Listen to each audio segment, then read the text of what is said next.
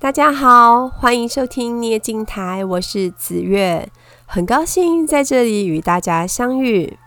那我们今天要来讲的是奴仆宫，这是参看什么位置呢？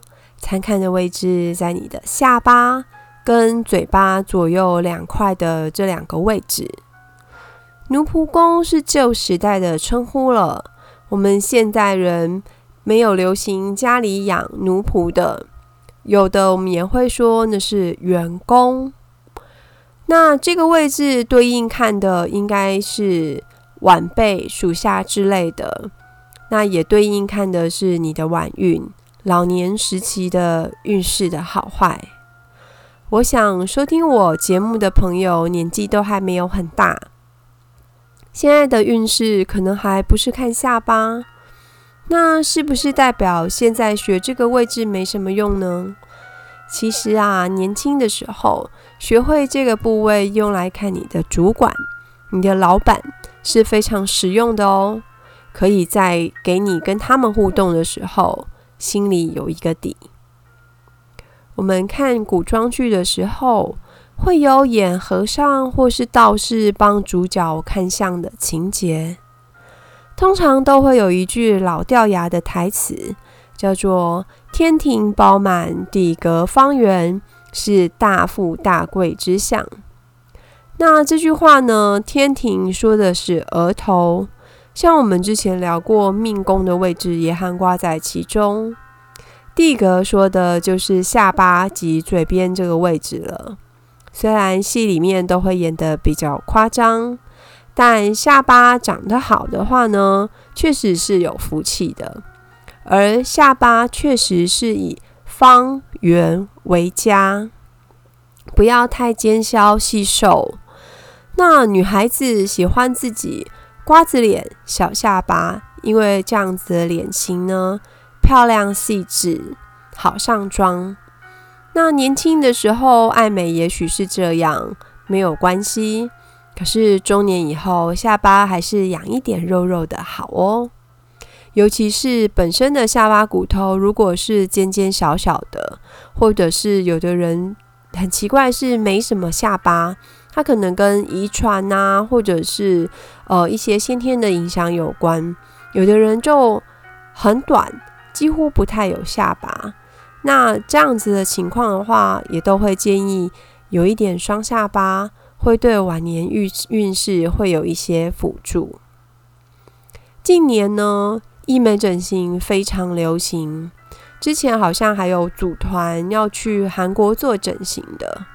那有一个手术啊，是呃削骨整形，就是有些人可能是比较方的脸型，或者是说骨架子是比较大的，他去把它削的尖尖小小的，像明星一样。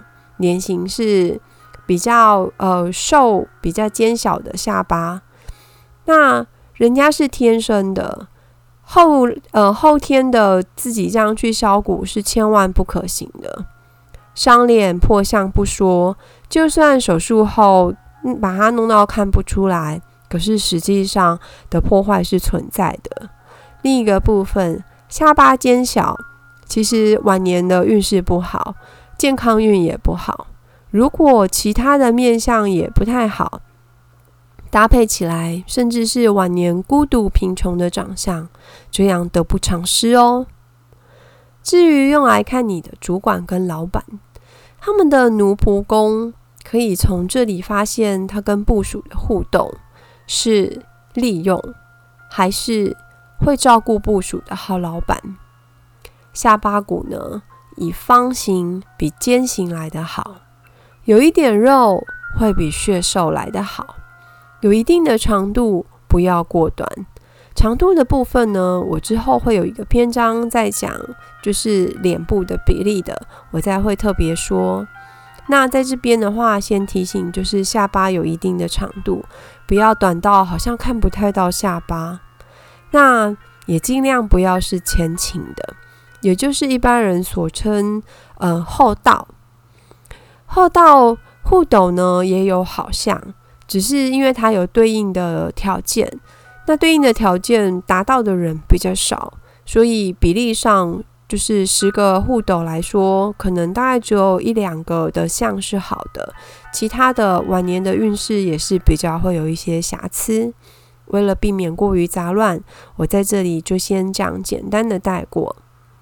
下巴呢，要以光润明亮为好。肤色也许有人是白的，有人是黑的，那我们都会要求是基本的是光润明亮。你不要是色泽暗沉、不均匀，或者是莫名其妙的红，那大概都是健康方面的问题。另外的话，不要有痣、斑痕、伤疤、凹洞、皱褶。有痣呢，痣也许还有好的痣，可是也要细微的去分辨。可是下巴长痣呢，呃，像在人中的位置或是下巴的位置，都有水顎，也就是溺水的余虑。如果是下巴有痣的人，主人呢，尽量不要太靠近靠近水边，会比较安全。那讲回来，如果你的老板或是主管下巴长得很好，来自部属或员工的助力就会比较多，事业在人和的方面是比较圆满的，因为一个部门或是一个公司都是团结向前，那成功比例自然会比较高。你可以观察你的长官或是老板，下巴长得好的呢，跟着他不会吃亏。这样的人厚道宽和，他不会牺牲手下帮自己升官发财，也对身边的人多有照应。那老老板或主管的下巴是长得尖、小、短的，他也许自己是有钱的。可是他不会舍得照顾属下，这样的人一般来说比较自私吝啬。而另外一个方面呢，这样的老板晚运不佳，也可能跟他刻薄现实会比较有一点关系，其实是互动的。因为没有累积福报，所以晚运一般不好。那跟着他自己都还要留有退路的打算，就是万一这边没有办法继续的时候。你自己可以再做什么样的打算，不至于断了自己的生气。